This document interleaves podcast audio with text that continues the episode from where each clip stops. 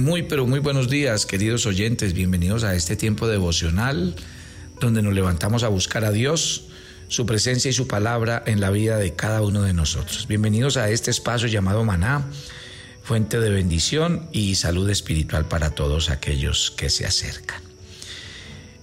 Este eh, capítulo 15 de, de Primera de Corintios es muy atractivo y hoy vamos a hablar del tema de qué le pasa al cuerpo, o sea, cuál es la condición del cuerpo resucitado.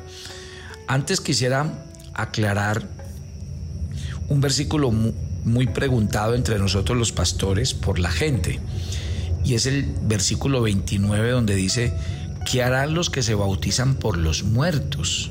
Si en ninguna manera los muertos resucitan, porque pues se bautizan por los muertos. Como les digo, este, este versículo es uno de los más difíciles en todas las escrituras. Podríamos darle como dos interpretaciones. Eh, hay muchas personas que a través de las culturas y sobre todo en el paganismo se afirmaban y sobre todo los gnósticos tenían muchas interpretaciones con respecto a la muerte. Entonces, cuando se hablaba de esto, se hablaba de algo que llama el bautismo vicario. Y era personas que se bautizaban por los muertos, como buscando la salvación de los que no se salvaron. Era así en esos términos. De hecho, quiero decirle que es una práctica que entre la iglesia mormona es común. Pero eh, cuando la Biblia habla de que alguien es salvo cuando es bautizado o que el bautismo es de alguna manera necesaria para la salvación, eso no es bíblico la idea de un bautismo vicario, sí que menos, porque si la Biblia dice que una persona no puede salvarse a sí misma por ser bautizada, sí que menos tampoco puede salvar a otro por medio de ese acto. Recuerden que la salvación, según la palabra del Señor, es por gracia. Dice Efesios 2.8, porque por gracia sois salvos por medio de la fe. Esto no es de vosotros, pues es un don de Dios. Entonces, insisto, la Biblia aclara que el bautismo es importante, claro, porque es un acto de obediencia de mi identidad con Cristo. Pero nadie se salva por el bautismo, ni aun las personas vivas, y sí que menos las muertas, como quiere plantear o como se dice en este pasaje, y Pablo está explicándonos. Eh, acuérdese que la Biblia dice en Hebreos 9, está establecido que los hombres mueran una sola vez y después el juicio. La muerte termina con toda oportunidad de salvación y eso se los expliqué el día de ayer. Entonces, aunque en el Nuevo Testamento el bautismo está estrechamente relacionado con la salvación, pero como un testimonio externo, eh, una persona no tiene que bautizarse para ser cristiana. Sí tiene que hacerlo para ser un cristiano obediente. ¿Por qué? Porque es una evidencia de, mí, de que al bautizarme, obviamente, yo estoy muriendo a mi viejo hombre. O sea que esto es importante entenderlo. Y nos da la oportunidad de explicar entonces el versículo que, que Pablo aquí dice, aquellos que se bautizan por los muertos. Entonces, insisto, si el bautismo no era ni siquiera un requisito para ser salvo estando vivo, sí que menos para aquellos que se querían bautizar por, por, por una persona que estuviera muerta. Eh, es imposible. Ahora vamos a la otra interpretación, que esta puede ser un poco, digamos, más razonable. Pablo estaba usando un término usado en, aquel tiempo acerca del el bautismo. Entonces, los que se bautizan por los muertos podría referirse a los que daban testimonio de que eran cristianos. En otras palabras, se estaba sencillamente refiriendo a cristianos bajo el título de los que se bautizan, no a un acto especial del bautismo. Entonces, él dice que los muertos podrían también referirse a los cristianos, a creyentes fallecidos, cuyas vidas fueron un testimonio convincente que llegó a la salvación de los que se bautizaban.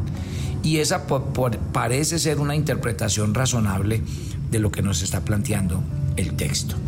Muy bien, Ahora entremos en materia de lo que quiero, ya aclarando lo que significa este versículo, entremos en materia de la gran pregunta. Y la gran pregunta que se hacen muchos es, ¿cómo resucitarán los muertos? ¿Con qué cuerpo vendrán? Estamos en el versículo 35 de Primera de Corintios capítulo 15. Pablo dice, necio, lo que tú siembras no se vivifica, sino muere antes. Y lo que se siembra no es el cuerpo que ha de salir, sino el grano desnudo, ya sea de trigo o de otro grano. Pero Dios le da al cuerpo como Él quiso y a cada semilla su propio cuerpo. No toda carne es la misma carne, sino que una carne la de los hombres, otra la de las bestias, otra la de los peces y otra la de los aves. Hay cuerpos celestiales y cuerpos terrenales. Una es la gloria de los celestiales y otra la de los terrenales. Una es la gloria del sol, otra la de la luna, otra la de las estrellas. Cuando Pablo habla de todo esto, nos lleva al punto importante. ¿Por qué algunas personas todavía hoy, incluyendo a muchos cristianos, se quedan perplejos y preocupados sobre cómo Dios puede restaurar los cuerpos, por ejemplo, que mueren desfigurados por un incendio? o que se van y se ahogan en el océano y nunca encuentran sus cuerpos, o, que, o aquellos que, por ejemplo, hoy día son cremados. ¿Por qué la restauración de esos cuerpos es más milagrosa e increíble que la creación del universo? O sea que metámonos de quién estamos hablando. Estamos hablando del Dios creador de todas las cosas. Por eso es que Pablo quiere hacer la aclaración en este pasaje. Mire, en los versículos 36 al 49, Pablo responde la pregunta del versículo 35 y lo hace de cuatro formas. Primero, él habla de, la ilustración clara acerca de la, resurrección. Mire que en los versículos 36 al 38 dice, necio, lo que siembra no se vivifica sino muere antes.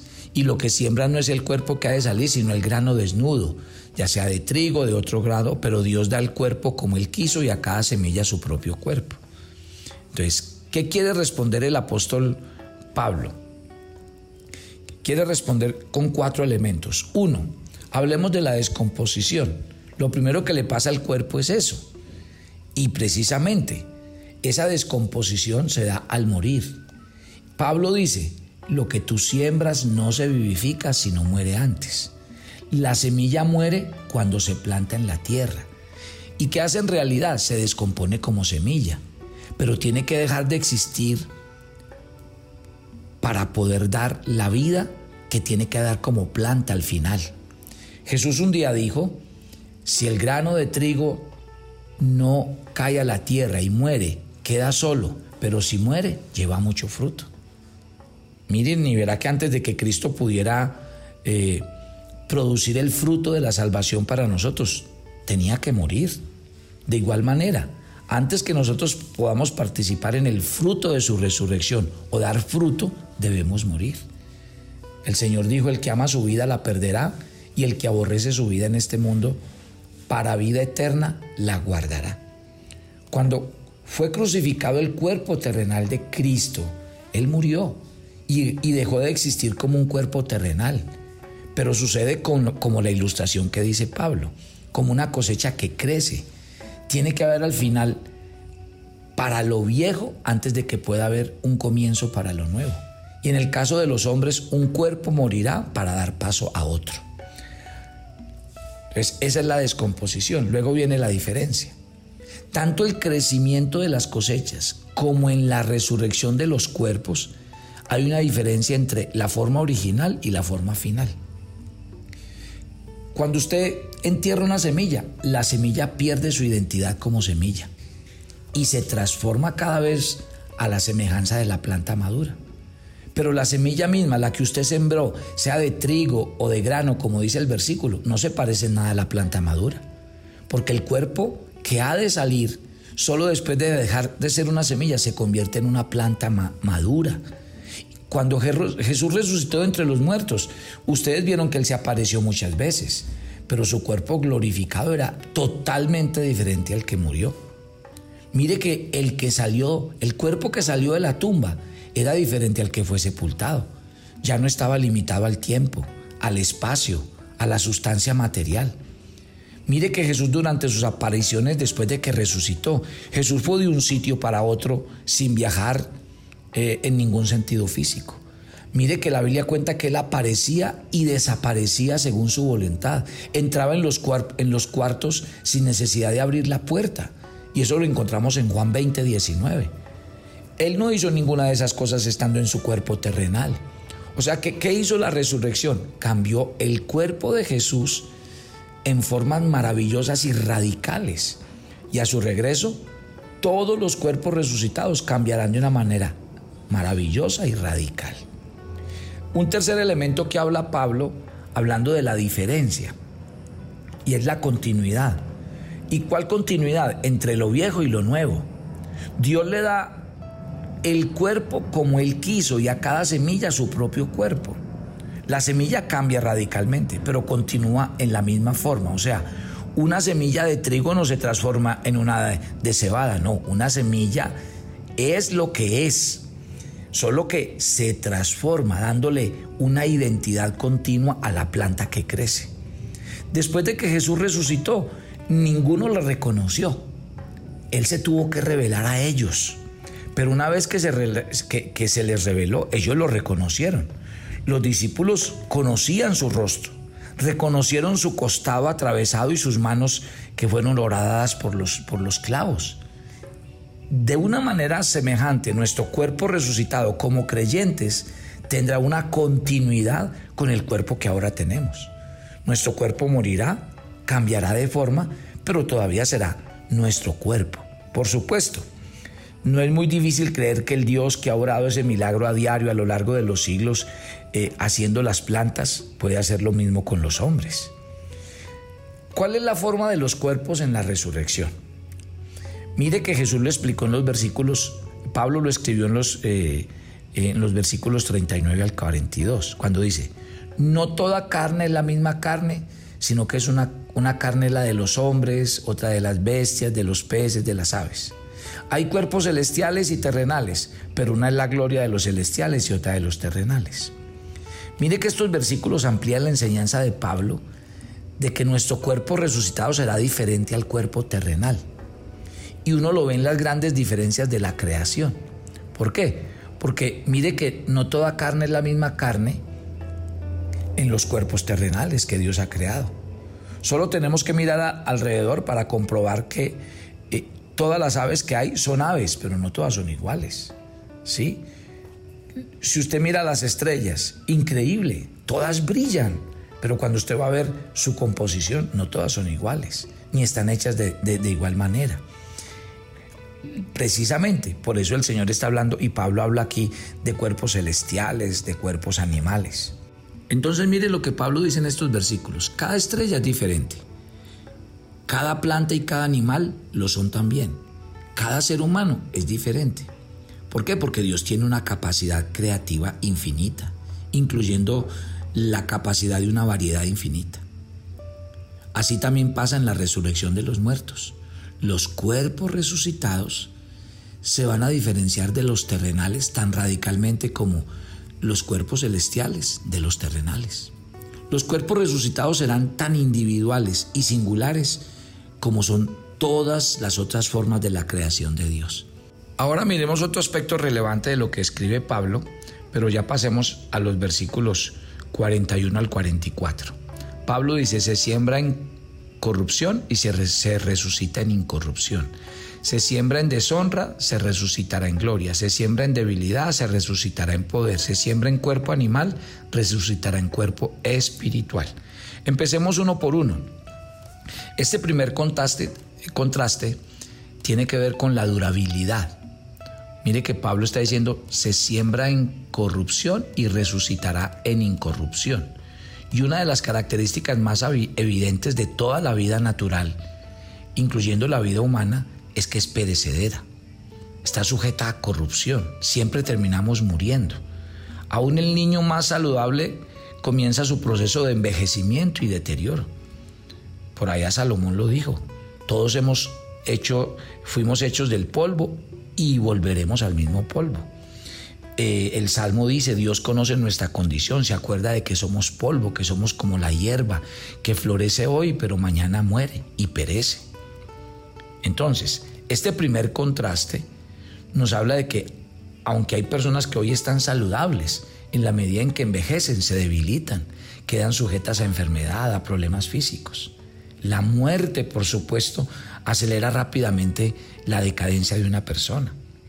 ¿Sí? Ese es el punto. Entonces, una de las dolorosas consecuencias de la caída del hombre es que a partir en que el cuerpo humano se hizo y cayó en el pecado, cayó en ese eh, punto de morir. Todo ser humano sin condición, como dice Pablo, se siembra en corrupción y nace con un cuerpo mortal.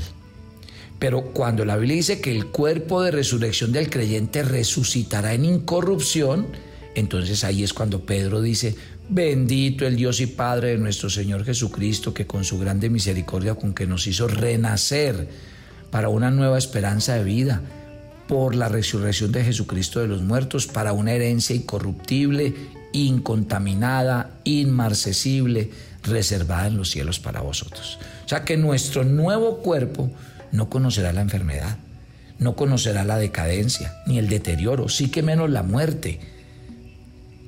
Qué belleza, ¿no? Ahora, Pablo habla de una segunda secuencia.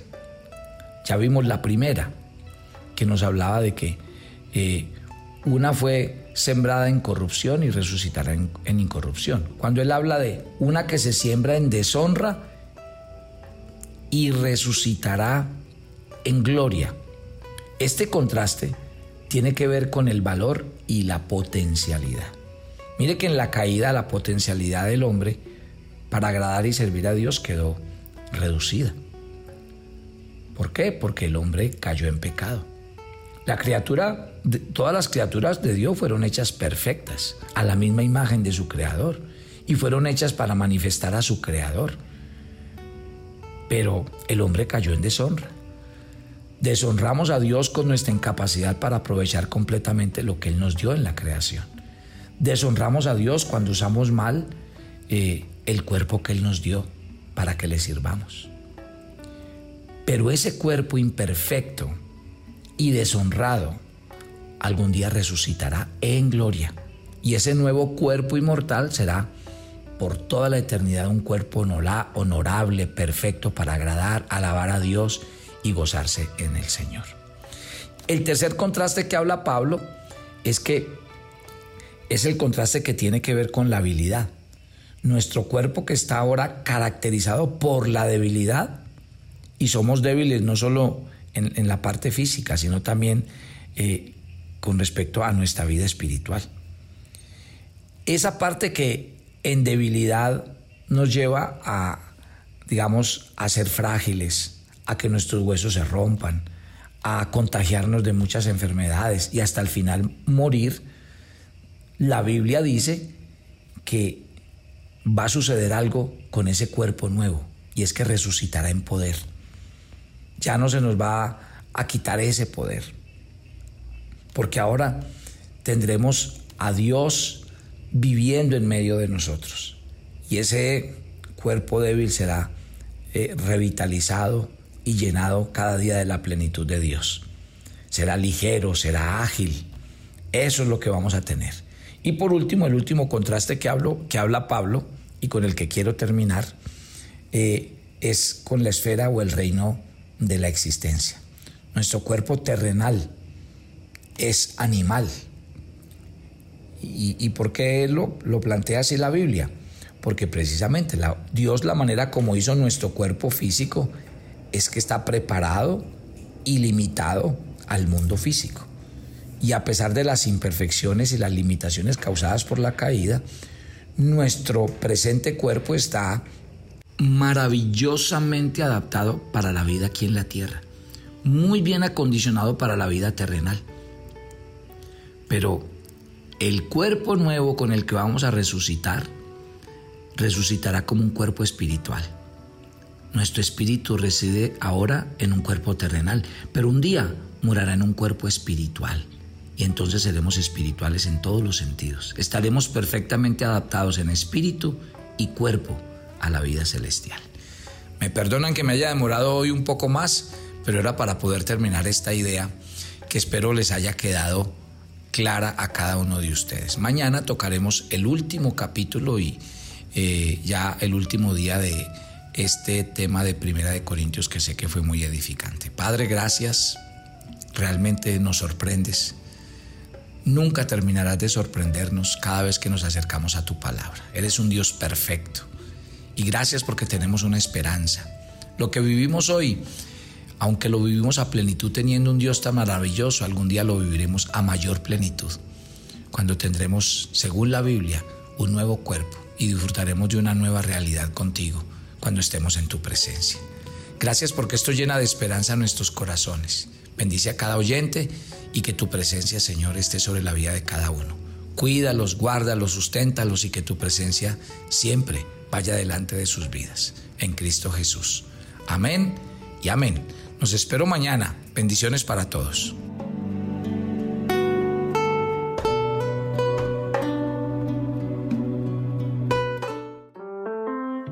Toma tu agenda devocional, maná el pasaje sugerido para la lectura en tu devocional personal el día de hoy es Hechos 21 del 17 al 36. Es una realidad que el Evangelio no es y no será bien recibido por muchos, pero que esto no te detenga para extender el reino de Dios.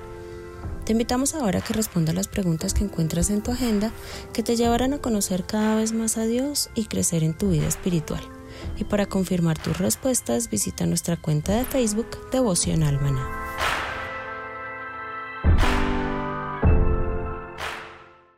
Si quieres enterarte de nuestros temas, reuniones y devocionales, suscríbete a nuestro canal de YouTube Devocional Maná y da clic en la campanita de cualquiera de nuestros videos para activar el recordatorio. El maná era diario. Se recogía muy temprano en la mañana cada uno recogía según su necesidad y se recogía por familias. Muy pero muy buenos días. Bienvenidos a este tiempo devocional donde nos levantamos a buscar a Dios, su presencia y su palabra en la vida de cada uno de nosotros. Maná, el alimento espiritual diario que no puede faltar en nuestras vidas. Conduce Carlos Ríos.